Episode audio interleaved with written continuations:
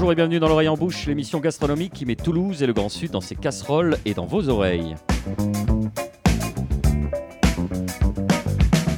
Vous avez remarqué, il y a un je ne sais quoi dans l'air, un petit souffle de liberté. Les Français déconfinés sortent de leur refuge, le visage hâve, le teint chlorotique et l'air hagard, mais le temps est clément et ils s'enhardissent, chérissant l'idée de renouer avec une tradition de saison roborative et vivifiante, le pique-nique. Il était donc temps de consacrer notre émission hebdomadaire à cette esthétique du pique-nique en abordant la sainte trinité d'une escapade champêtre réussie. Qu'est-ce qu'on emporte? Qu'est-ce qu'on mange? Et où on s'installe? On peut compter sur nos chroniqueurs et leur expertise pour répondre avec sagacité et malice à ces trois questions existentielles. Marina Bounour vous apprendra à confectionner de délicieux sandwichs au rôti de bœuf froid et vous donnera les clés de sa fameuse salade de pâtes, sans oublier les conseils vinesques en nomadisme. Le chef Nicolas Brousse fera une liste quasi militaire du matériel nécessaire pour les repas en extérieur et vous proposera sa vision du pique-nique. Le chef Michael Lecumberi connaît par cœur la nationale 124. Il vous fera découvrir deux marchés incontournables et une petite épicerie de qualité pour vous ravitailler. Florence Grimm, notre épicière moderne, vous prouvera qu'on peut conjuguer pique-nique et produits de qualité. Nicolas Rivière, enfin, s'est remémoré une célèbre scène de pique-nique de cinéma. Je ne déflore pas son sujet. Et tous ces bougres et bougresses se sont fait tirer l'oreille pour vous révéler, chères auditrices, leur meilleur coin à pique-nique. Alors je vous propose qu'on démarre, qu'on débute par un tour de table avec vos souvenirs marquants de vos meilleurs pique-niques. Certains de nos chroniqueurs sont à distance, donc vous n'hésitez pas à me faire coucou avec vos petits doigts, votre petite main boudinée. Euh, qui commence? Ça évoque quoi pour vous les, les pique-niques, euh, Nicolas Rivière? Beaucoup de souvenirs, que ce soit en France ou en Espagne, qui est un, pays dans lequel je me rends évidemment euh, très souvent. Beaucoup de souvenirs aussi de casseroles trimballées euh, dans le coffre de, la voiture, dont on savait pas trop quoi faire ensuite, une fois qu'on les avait vidés, qu'on avait mangé tout leur contenu. On, avait les doigts qui collaient, on savait pas où mettre tout ça. Mais voilà, des souvenirs de, en général, très bons moments passés entre amis ou, ou en famille. Et puis, aussi de bons moments dans les vignes où on pouvait étendre un drap, on jetait comme ça un drap au, milieu des vignes, on, s'allongeait et puis on pouvait euh, ouvrir euh, diverses bouteilles, euh, leurs fillettes, etc. Waouh, c'est une belle évocation. Marina Bounour, c'est quoi le pique-nique pour vous? Ah, moi, c'est des souvenirs de quand j'étais toute petite. J'habitais au fin fond, bref, dans la campagne. Et on a beaucoup d'imagination quand on est petit. Du coup, il y avait une espèce de colline en plein milieu d'un d'un champ qui avait à côté de chez mes parents, que j'appelais la bosse du dinosaure, parce que je trouvais que je pensais que ça ressemblait un peu à un diplodocus. Et donc, du coup, avec les copines, euh, quand j'avais 4-5 ans, on partait, pareil, avec euh, un drap blanc, euh, souvent les draps de mamie gigantesques un peu qui grattent, et on se faisait des, des tartines de pain grillé avec de la confiture d'abricot tout simple, les petits goûters sous un magnifique cerisier Napoléon.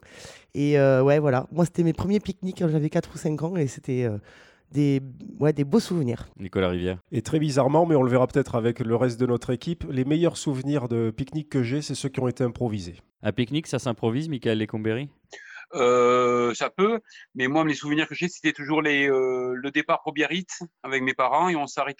À l'époque, on prenait la, route de Pau, on, appelait, parce que c'était le, plus rapide pour aller à. là, je parle d'un temps, il y, a, il y a 40 ans, quoi. Et on, avait le droit de s'arrêter uniquement, comme mon père nous disait, les premiers qui voyaient euh, le pique-nique d'Osso en passant euh, euh, près de Pau, là on avait le droit de s'arrêter. Il fallait qu'on pique-nique avec le, pic, le pic d'Osso à, vue, quoi. Ou sinon, c'est les souvenirs avec ma marraine sur la plage. On partait sur les plages landaises. Il y avait toujours une poulet rôti. voilà, c'est le souvenir, l'odeur avec de l'eau jeu au citron. Voilà, toujours. La fameuse Florence Grimm, vos souvenirs? Alors moi, le pique-nique, c'est mes grands-parents, puisque avec mes parents, il ne se passait pas de pique-nique, hein, je dois le dire. Euh, on était, c'était pas une culture du pique-nique. Vous n'aviez pas le climat, Florence Grimm, en Normandie? Ouais, non, mais euh, oui, c'était, c'était quand je partais, euh, bah, quand on voyageait avec mes grands-parents qui, chez qui je passais un mois l'été, et là, bah, on allait à droite, à gauche, c'est pas le pique-nique, c'était assez classique, hein, mais oui, c'était certainement des sandwichs au jambon, ma grand-mère nous faisait toujours des petits gâteaux et on trouvait toujours un coin sympa. C'est vraiment, mais c'est très lié à mes, à mes grands-parents maternels. Et vous, Nicolas Brousse? Euh, alors moi, ça me rappelle euh, quand j'étais plus jeune, euh, la petite semaine de vacances dans les Hautes-Pyrénées où, on partait en randonnée. Donc il y avait toujours les, les, petits casse-routes pour, pour, la journée, pour la pause de, pour la pause de midi, midi et demi. et, plus, et, et, plus près de nous, on va dire les dimanches et les journées d'automne et d'hiver entre, entre camarades de chasse. Donc toutes les semaines, en fin de semaine, on se fait vers midi, on s'arrête et on, se fait notre pique-nique moderne, tout simplement. Alors on va revenir, comme je l'ai dit, à la Sainte Trinité. Vous savez, le problème, comme souvent, ce sont les ustensiles quel est l'attirail du parfait petit pique-niqueur? Pour certains esthètes, le pique-nique n'est pas une affaire à prendre à la légère. Alors évidemment, le must, c'est la nappe à carreaux. Hein. Si vous voulez euh, tenter une incursion dans la modernité, vous pouvez choisir un modèle dont l'une des faces est imperméable. Prenez soin de la choisir facilement pliable, car le secret, c'est d'être pratique. Et si vous devez marcher longtemps avant de trouver votre petit coin de nature, vous verrez que chaque gramme compte. Et c'est pour ça, lorsque je vais vous faire une quelque part un coming out personnel. C'est pour ça que la glacière, même dans sa livrée la plus actuelle, n'est pas recommandée. La glacière, c'est old school, c'est pas forcément utile, c'est trop lourd, c'est trop carré. On peut la remplacer euh, facilement par des bouteilles d'eau glacée qui serviront ensuite de boisson pour les potomanes. Euh, alors, qui dit pique-nique, on pense aussi au panier en osier. Vous vous en souvenez tous du panier en osier? Je, je veux entendre qu'un oui, évidemment. Oui. Oui, voilà. Euh, le plus pratique, c'est celui qui a deux battants qui s'ouvrent facilement. Vous voyez sur le côté comme ça, avec des pour accéder au trésor qu'il recèle. Vous pouvez opter pour un modèle à battant en bois qui vous servira de plateau pour couper le saucisson, pour faire des tartines. Mais là encore, il y a l'inconvénient du poids. Euh, il y a un regain euh, récent pour les picnic baskets ou les hampers de nos amis anglais, avec un tissu Vichy, les verres et les couverts qui sont attachés à l'intérieur par des lanières en cuir très chic, mais aussi très vite dévoyés, puisque c'est devenu un, cadeau d'entreprise avec des victoires un peu cheap à l'intérieur et une fabrication made in China. Vous en trouverez plein dans la ville de grenier. Les vrais paniers anglais se font toujours néanmoins. Il y avait une marque qui faisait des paniers remarquables qui s'appelait Optima, mais évidemment, là je pense à vous Nicolas Rivière, la modernité a eu le dessus sur sa rentabilité. Si vous tenez néanmoins à la touche british, je vous recommande la marque Fortnum Mason, une maison qui a été fondée en 1707. Le modèle Camellia est excellent avec ses thermos siglés et ses mugs aux motifs floraux et sa vaisselle en porcelaine. Et là, vous ne le voyez pas, chers auditrices, mais Marina Bounour me fait le signe avec les deux doigts. Évidemment, le X, c'est que ça coûte 600 euros. C'est un débat entre les tenants du pique-nique populaire et les snobs.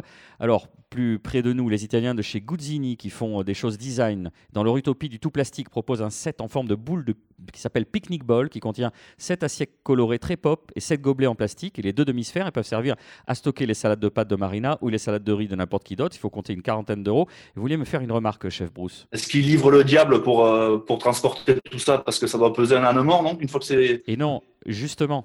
C'est un, pique-nique pour, euh, pour, euh, qui est à 10 mètres de la voiture. Parce que si on commence à, à, se taper une, une heure de une heure d'escapade, il va falloir avoir soit un âne, soit, soit un diable avec nous, non? C'est absolument vrai pour le pique-nique anglais, le pique-nique basket anglais. À partir de 4 personnes, c'est difficilement transportable. En revanche, celui dont je vous parle chez Gusini, il fait 300-400 euh, grammes. C'est du plastique euh, thermoformé avec de la couleur, donc euh, c'est très léger. Je vous rappelle quand même que les Français sont pas en reste, parce qu'on parlait des Anglais. Il y a une marque qui s'appelle les Jardins de la Comtesse qui propose de la vaisselle en mélamine, des nappes au revers imperméable et des paniers en osier qui n'ont rien à envier aux Anglais. Et ça va de 89 pour le moins cher à 300 euros pour ceux qui sont un peu foufous, en fonction du nombre de convives et des finitions. Une autre tendance, c'est celle des sacs à dos. C'est beaucoup moins cher, mais c'est beaucoup plus pratique et c'est très laid. Donc c'est à vous de voir. Et enfin, pour vous, Nicolas Rivière, je recommande le Cubicool, une fontaine à boissons isotherme, nomade et pliable avec des rangements sur le côté pour placer des verres à vin. Il faut compter à peu près 50 euh, euros. Chef Bruce, puisque vous venez de me taquiner, de me piquer, et c'est normal, c'est la tradition des Audois, quels sont vos outils de prédilection, vous, pour le pique-nique? J'ai ouï dire que vous avez un énorme couteau qui sert à plein de choses et qui contient aussi une râpe. Pourquoi on se servirait d'une râpe? C'est pas parce qu'on on, parle de pique-nique qu'on est forcément obligé de manger froid. Donc c'est pour cela que j'ai un super euh, couteau euh, suisse multifonction avec, euh, avec tous les ustensiles du parfait cuisinier, donc la microplane, le petit ciseau, deux, trois couteaux, un couteau aussi, etc. Et avec ça, c'est le seul ustensile avec une casserole que je prends pour faire un pique-nique. Et avec, avec ce, ce, petit couteau, je, je, peux cuisiner euh, facilement euh, de façon nomade. Non, mais attendez, euh, Nicolas Brousse, vous parlez de petit couteau parce que tout le monde imagine le couteau suisse Victorinox. Le vôtre, il fait 25 cm et ça s'ouvre comme ça, on dirait un truc. D'ailleurs, on, dirait un, petit peu justement un matériel publicitaire pour Victorinox pour qu'on le voit bien qu'il tourne sur lui-même, sauf que non, vous, vous l'avez. Donc, il faut compter une demi-baguette. Nicolas Rivière, oui, c'est vrai que le, défi du pique-nique, c'est d'allier l'ergonomie avec la joliesse, l'esthétique, mais vous avez parlé de tous ces paniers quand même parfois très alambiqués qu'on peut trouver. La bonne idée, si on n'a pas forcément les moyens ou l'envie d'en acheter, c'est d'avoir à demeure dans le coffre de la voiture un vrai panier, tout simplement, un panier en osier avec quelques assiettes, des torchons évidemment, une nappe pourquoi pas, un drap, quelques couteaux, quelques serviettes, de quoi qui, tout ce qui pourra vous permettre de toute façon de couper quelques tranches de saucisson et un morceau de pâté où que vous soyez. Marina Juste une petite précision. Euh, souvent, on pense pique-nique, on pense plastique. Euh, c'est une catastrophe parce que les trois quarts du temps, les gens laissent tout euh, là où ils sont.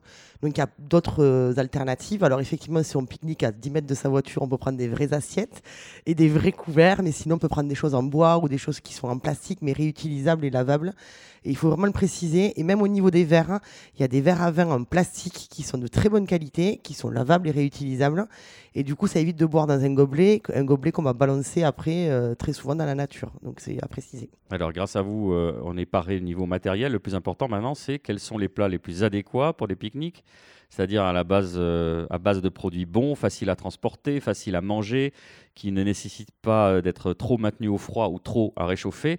Ça va un peu à l'encontre de votre philosophie, chef Bruce. Mais euh, Michael Lecomberi, qu'est-ce qu'on mange avec vous dans les pique-niques? Qu'est-ce que vous conseillez à nos auditrices? Ben, Nous, on est assez euh, sandwich. Euh, puisqu'on part et on achète, euh, généralement on se fait un petit marché où on va chez les, euh, les primeurs locaux et on achète les petits légumes, le jambon, voilà, on, utilise, on achète sur place, sur le moment. Quoi. Et on fait nos sandwichs et on se met généralement sur une petite place d'un petit village.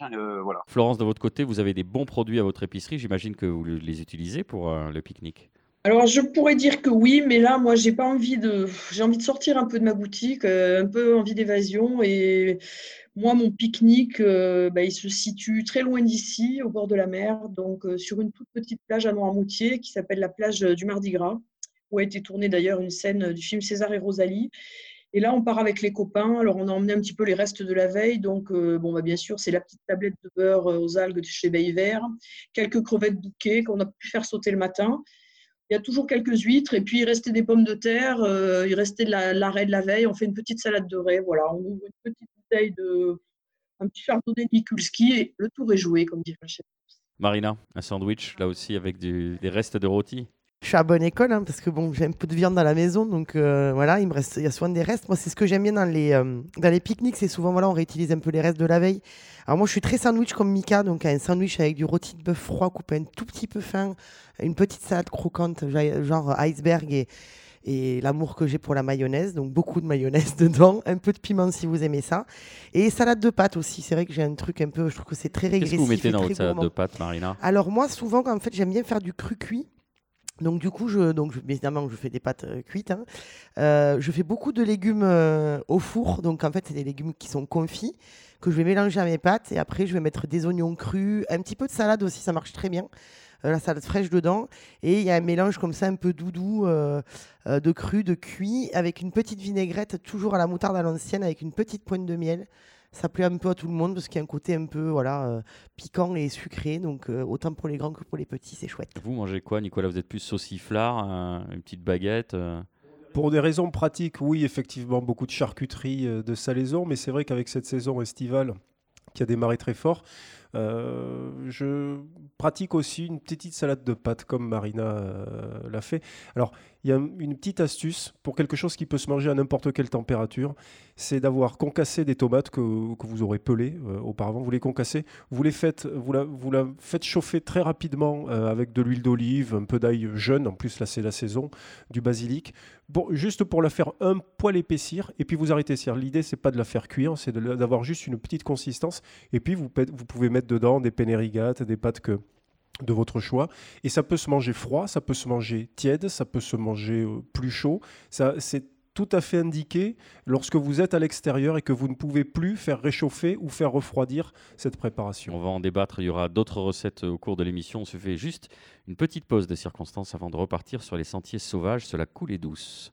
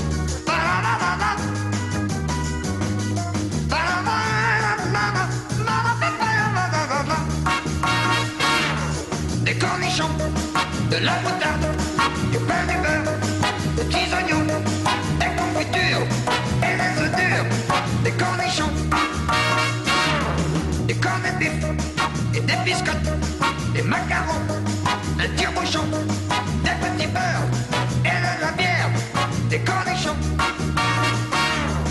On n'avait rien oublié, c'est maman qui a tout fait. Elle avait travaillé pour nous sans s'arrêter. Pour préparer les paniers, les bouteilles, les paquets et la radio. Le poulet froid, la mayonnaise, le chocolat, les champignons, les ouvre-boîtes et les tomates, les cornichons.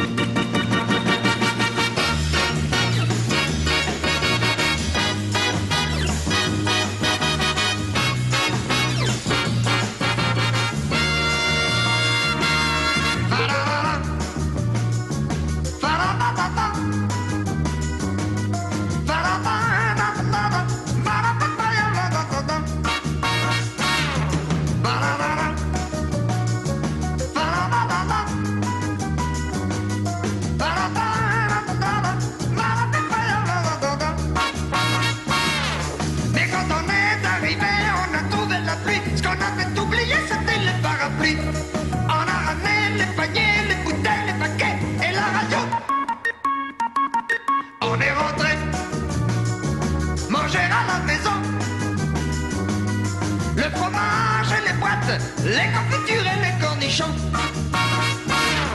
La moutarde et le beurre, la mayonnaise et les cornichons.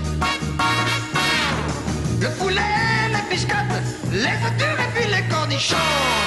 Merci d'être fidèle à l'oreille en bouche, l'émission gastronomique qui parle la bouche pleine et qui a déployé sa nappe à carreaux avant d'attaquer vaillamment les victuailles du pique-nique, notre thème de la semaine. Il existe d'ailleurs de nombreuses scènes de pique-nique au cinéma. Nicolas Rivière, vous avez retrouvé dans votre vidéothèque l'une d'entre elles. Oui, dans Milou en mai de Louis Malle, euh, Louis Malle, réalisateur entre autres d'Ascenseur pour l'échafaud, du Feu Follet, tous deux avec cet immense acteur qui était euh, Maurice Ronet, réalisateur aussi de Zazie dans le métro ou encore de Lacombe Lucien, et donc de Milou en mai, film tourné à la fin des années 80 et qui plonge le cinéphile au milieu d'une réunion de famille à la campagne où tous se retrouvent pour euh, partager l'héritage de la défunte mère de Milou, euh, joué à l'écran par Michel Piccoli. On retrouve au casting Dominique Blanc, Miu Miu, Michel Duchossois, Bruno Carrette, François Berléand, et tout ce petit monde se retrouve un beau jour dans le grand parc de cette maison de campagne où ils sont rassemblés pour pique-niquer. Il y a des jeunes, des moins jeunes, des conservateurs et des anarchistes, des bourgeois et des utopistes. Le film s'enracine en plein mois de mai 68, pendant les émeutes, d'où son titre Milou en mai. Et cette scène de pique-nique est en quelque sorte l'allégorie de cette poussée de fièvre 68 arde. C'est vrai que c'est beau ici. C'est mieux que la mer finalement. Puis si on prenait le vignoble à zéro, on pourrait faire un vin magnifique. Mais il y a tout ici, il y a absolument tout. Il y a des bois, il y a des vignes, il y a des fruits, il y a des légumes. Il y a même une source. Hmm. Oui, elle est même un peu minérale. Diurétique. Genre, tu te souviens à l'époque, on a songé à l'exploiter? Oui, je me souviens. Oui, mais exploiter, toujours exploiter, pourquoi faire? Beaucoup de gens pourraient vivre ici. Ici, au moins 100. Peut-être plus. On pourrait faire un très grand potager là-bas. Ouais. Planter des pommiers, des poiriers, un peu de blé. On a des, des noix, très important. Du miel aussi. J'adore le miel. On pourrait agrandir la basse-cour. Oh oui, les œufs frais. Faut manger un œuf par jour. Maman disait toujours ça. Il y avait des chèvres dans le temps. Ah oui, c'est vrai. Des chèvres blanches. Et, et c'est bon le fromage de chèvre, et puis c'est stimulant, hein C'est facile à faire. On doit nourrir plus de 100 personnes. On pourrait même en vendre. Oh Je suis jamais senti aussi jeune depuis 30 ans. Vive la révolution Vive la révolution La révolution Vive la révolution Vive la Révolution. Alors, si on ne vous connaissait pas, euh, Nicolas Rivière, on serait un peu surpris de ce choix euh, plutôt éclectique. Alors, euh, il me semble que ça se passe dans le Gers, au château de Callaway, entre Lombès et l'île en Dodo. Alors, on va se décaler un petit peu avec vous, Michael Lecombéry, puisqu'on va plutôt et davantage prendre en large et en travers la nationale 124. Vous l'avez prise à de nombreuses reprises, vous l'évoquiez, pour vous rendre au Pays Basque depuis votre plus jeune âge. Il est temps aujourd'hui de partager votre savoir, Michael. Vous allez nous faire saliver avec vos recommandations, à la fois en matière de petits marchés de qualité, mais aussi les endroits où il fait bon s'arrêter en famille ou entre amis pour une pause buissonnière bienvenue et souvent gourmande et vineuse.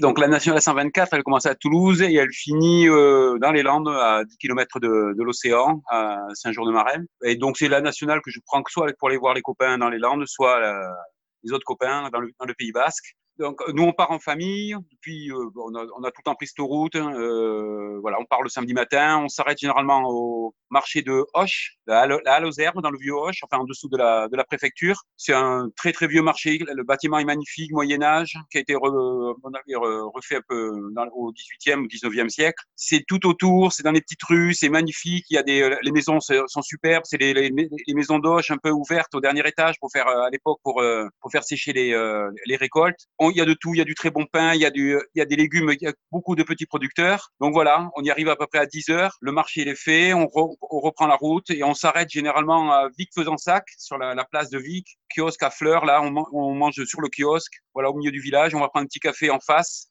Et, euh, voilà, le lieu, moi j'adore, j'adore Vic. On continue, on peut passer, à, on passe à Nogaro. Bon, je suis pas fan de Nogaro. Et ensuite, voilà, on, on, on bifurque sur le Houga. On peut aussi manger sur la place de Le Houga. C'est après, euh, juste avant Mont-de-Marsan, enfin euh, 40 km avant Mont-de-Marsan. Très joli lieu, euh, vue sur le sur le Gers, sur les Pyrénées, c'est euh, superbe. Et si on part le vendredi, on peut s'arrêter à un, sub, un marché que j'adore, c'est le marché de Vic-Fezensac, que des petits producteurs. Dans toutes les petites rues, on flâne, ça, ça chante, c'est euh, très très agréable. Et ensuite, après Vic, il y a une petite épicerie qui paye pas de mine. Pendant des années, on s'est pas arrêté parce qu'on pensait que c'était euh, dégueulasse. Elle touche le total. C'est à, à Dému, c'est un tout petit village. Enfin, il y a la route, la nationale qui passe en plein milieu. Et un jour, on s'est arrêté, je sais pas, il y a une dizaine d'années par hasard. Et là, c'est pareil, c'est que des euh, des, charcuteries, enfin, des, charcuteries locales. Le, des, des, les fruits sont à tomber. Il y a des petits armagnacs euh, artis, artisanaux. Voilà c'est ça paye pas de mine, c'est contre le, la station Total en, plein centre de Dému et il n'y a que des bons produits et ça fait et ça fait tabac aussi. C'est pratique. Merci euh, beaucoup, Michael. Nicolas Rivière. Oui, en fait, toute cette zone que vient d'évoquer Michael Lecumberi, c'est un microclimat du bonheur sur Terre. Et si Michael n'apprécie pas particulièrement le village de Logaro, juste à côté de Dému, il y a un autre petit village qui est magnifique qui s'appelle Manciette. Tout à fait. Vous pourrez d'ailleurs pique-niquer parce que la mairie a mis des tables et des bancs juste devant les arènes de course hollandaises dans ce petit village de Manciette qui se situe effectivement euh, tout au long de cette N124 qui change de nom, qui devient la, la D924 à partir du moment où, où commencent à s'ouvrir les Landes. Et d'ailleurs, dès qu'on commence à franchir cette frontière euh, géomorphologique des Landes, on sent l'océan, on sent l'Atlantique qui s'approche de nous. C'est une route qui est beaucoup plus agréable à prendre que la 64 qui vous mènera euh, avec sa vitesse folle jusqu'au bord euh, de la plage de Biarritz. Mais effectivement, si vous voulez, si vous avez envie de savoir ce que c'est que le savoir-vivre, la N124, c'est une bonne idée de déconfinement pour les week-ends et les jours qui viennent. Merci, vous nous avez donné pas mal de, de, bons spots. Alors, un pique-nique digne de ce nom ne s'envisage pas sans vin. Le problème, c'est comment le garder au frais, Marina bah, Déjà, on pense la veille à le mettre au frigo principalement pour les rosés et les blancs, mais c'est vrai que même les rouges, puisqu'ils vont quand même subir un peu de transport, donc c'est quand même bien de les avoir un peu plus frais. Dans la voiture, on le met dans la glacière, donc vraiment jusqu'au maximum, on va essayer de les garder euh, le plus au frais. Il y a la technique effectivement des bouteilles d'eau congelées euh, qu'on peut avoir dans le sac à dos, avec, euh, on, va les, on va coincer la bouteille de vin, la dite bouteille de vin entre les bouteilles d'eau glacée. Et après, une fois qu'on est sur place, mais il y a plusieurs choses. Alors vous avez la cape refroidissante, donc c'est une cape qu'on met au congélateur et qu'on va enfiler sur la bouteille qui a une durée de vie. Bon, si vous êtes en plein soleil, ça va pas durer très longtemps, mais normalement, on a un peu soif, donc ça on finit vite la, bouteille. Euh, on a la tige refroidissante avec un bec verseur. Alors ça, c'est pas mal. Alors c'est une tige en fer en fait qu'on va mettre au congélateur. On va ouvrir la bouteille, on va la glisser à l'intérieur de la bouteille. Et ça sert aussi de, bec verseur. Donc du coup, ça va garder le vin au frais. La seule chose que je trouve un peu dommage, c'est qu'elle va pas jusqu'au bout de la bouteille. Donc les derniers centilitres, ben, ils sont pas vraiment rafraîchis. Euh, sinon, ben, on a, si on a de la chance, on se met à côté euh, d'un point d'eau euh, avec une rivière un peu fraîche. On l'attache avec une petite ficelle, on fait attention que ça reste bien droit. Et sinon, ben, moi, j'aime bien, les, bien les cubis. Les cubis cool, cubis cool, ben, madame. Cubi, les cubis cool, quoi. En fait, vous mettez donc votre cubi au frigo, bien évidemment, rouge, blanc ou rosé. On met les trois quand il fait très chaud. Et en fait, c'est quoi le meilleur ami euh, un peu du pique-nique? C'est le thermos en fait. Donc vous remplissez euh, votre thermos de vin et il reste au Est-ce frais. qu'il y a des, des vins qu'on peut boire s'il fait un peu chaud? On les a pas refroidis, mais ils supportent bien le fait de déguster euh, Bah, température un peu. En règle générale, alors on va oublier, pour, à On mon sens, hein, blanc. tous, ouais, le blanc et le rosé, on va rosé, quand même ça. éviter. Ouais. Le rosé, déjà que c'est un peu compliqué, enfin bref, si c'est pas glacé. Euh, euh, le blanc, c'est pareil, c'est un peu compliqué. Donc, euh, qu'est-ce qu'il nous reste? Il nous reste les rouges légers. Donc, on peut aller sur des vins de Loire ou sur des vins d'Alsace, euh, type Pinot Noir. Et après, vous avez ce qu'on appelle les vins issus de complantage. Donc, c'est des vins avec mélangés rouge et blanc à l'intérieur. Ce ne sont pas des rosés, parce qu'il y a quand même une plus grande majorité de rouge dedans. C'est ce qu'on a, voilà, c'est des vins qui sont souvent en litre en plus et euh, qui sont euh, facilement euh, bu- buvables, voilà, s'ils sont pas à température. Mais voilà, si on peut éviter de boire trop chaud, Dernière mieux. question comment on fait si tonton Claude a oublié le tire-bouchon? Bon, déjà, on vire tonton Claude. hein. On commence par ça. on le laisse en partant. Voilà. Écoutez, alors, bon, franchement, ça m'est déjà arrivé. Moi, la seule solution que j'ai trouvée, et on en fout un peu partout, il faut enfoncer le bouchon dans la bouteille. Donc, soit avec le pouce, mais bon, là, franchement, on en fout vraiment partout. Soit avec un coup, une pointe de couteau, voilà, on, on- on appuie euh, délicatement jusqu'à faire rentrer le bouchon dedans. Il y a des, il y a des astuces avec des chaussures. Très sincèrement, euh, ça ne fonctionne pas, je vous le Mais dis. Je crois que Nicolas Voilà. Rivière a une astuce. Oui, avec un briquet, faire chauffer euh, le goulot pour pouvoir plus facilement faire glisser le bouchon à l'intérieur euh, de la bouteille. Effectivement, c'est une petite astuce. L'astuce avec la chaussure, alors j'ai souvent vu des vidéos, mais je- ça me paraît absolument irréalisable euh, avec des gens J'imagine qu'il y a des tutos sur YouTube, mais bon, Oui, qui vous montre comment on casse une bouteille, oui. Exactement. Euh, juste avant de conclure l'émission, je vous propose une petite battle avec le chef Bruce parce que vous avez rien dit jusqu'à présent, mais on, on sait que vous partez avec des outils. Vous vous targuez de faire un pique-nique de cuisinier. C'est quoi? Parce que nous, on est parti pour réchauffer rien du tout. Vous, vous aimez faire chauffer, le faire des pirades. Racontez-nous rapidement. Non, mais moi, je, quand je pars en pique-nique, je suis plus sur le côté euh, chasseur-cueilleur et je fais un peu comme Mika. Je m'arrête euh, dans un petit marché, j'achète euh, deux bouts de viande et puis, et puis ensuite, le premier cours d'eau, j'essaye de, trouver une lose. Donc, on, on- fait un petit feu, on fait chauffer, on fait chauffer la pierre et puis après, le, métier de cuisinier prend tout son sens, la maîtrise du feu. Donc, on- moi, je fais cuire sur, euh, sur une pierre directement. Et puis, euh, il y a toujours une petite casserole pliable dans le sac. Et puis, on fait, euh, on fait un petit risotto de, de coquillettes. On fait, on fait du riz. Et puis, et puis sur place, il y a, y a toujours, on va dire, des pissenlits, des, des- quelques baies, de l'ail des ours. C'est très simple. Il n'y a rien à emporter. Il y a juste un bout de saucisse, un bout de faux filet euh, qu'on va, qu'on va trouver chez, chez le commerçant du coin. Et puis, euh, et puis un paquet de pâtes, c'est toujours sec. Donc c'est facile à porter, ça fait ça, ça pèse pas ça pèse pas dans le sac à dos. Et puis ensuite, euh, bon, on fait pas n'importe quoi. Si c'est des petites boules rouges, on n'y va pas. Mais euh, voilà, il y a toujours y a- en, cette période, il y a, y y a toujours euh, quelques quelques champignons. Il y a, des, cèpes, il y a des petites girolles, il y a, il y a des, groseilles, des, framboises euh, et puis de l'ail des Donc ça, c'est pique-nique mode expert. Merci euh, Nicolas Bruce. Moi, je vous propose pique-nique 101. Parfois, les basiques ont du bon. Un œuf dur qu'on écale patiemment, une tomate à la croque au sel dont le jus dégouline sur votre menton, des chips industriels qui laissent un film bien gras sur vos doigts boudinés, et le tour est joué. Il y a deux écoles, on en reparlera dans une autre émission, Nicolas. Avec grand plaisir. Merci à tous les cinq. Cette émission est produite par l'homme qui a vu l'homme qui a vu l'ours. C'est diffusé sur Radio Radio, Radio Radio Plus et Radio Terre. Vous pouvez nous retrouver sur notre page Facebook ou en réécoutant en balado-diffusion les 52 quotidiennes de la bouffe au temps du Corona sur radio-radio-toulouse.net, Apple Podcast, SoundCloud, Mixcloud et Spotify. Sans oublier notre compte Instagram qui, ma foi, est fort intéressant en toute objectivité. On se quitte avec une citation de Colette. On peut espérer que lorsqu'ils seront les maîtres du monde, les insectes se souviendront avec reconnaissance que nous les avons plutôt bien nourris lors de nos pique-niques. Rendez-vous dans une semaine. Merci de votre fidélité et d'ici là, portez-vous bien.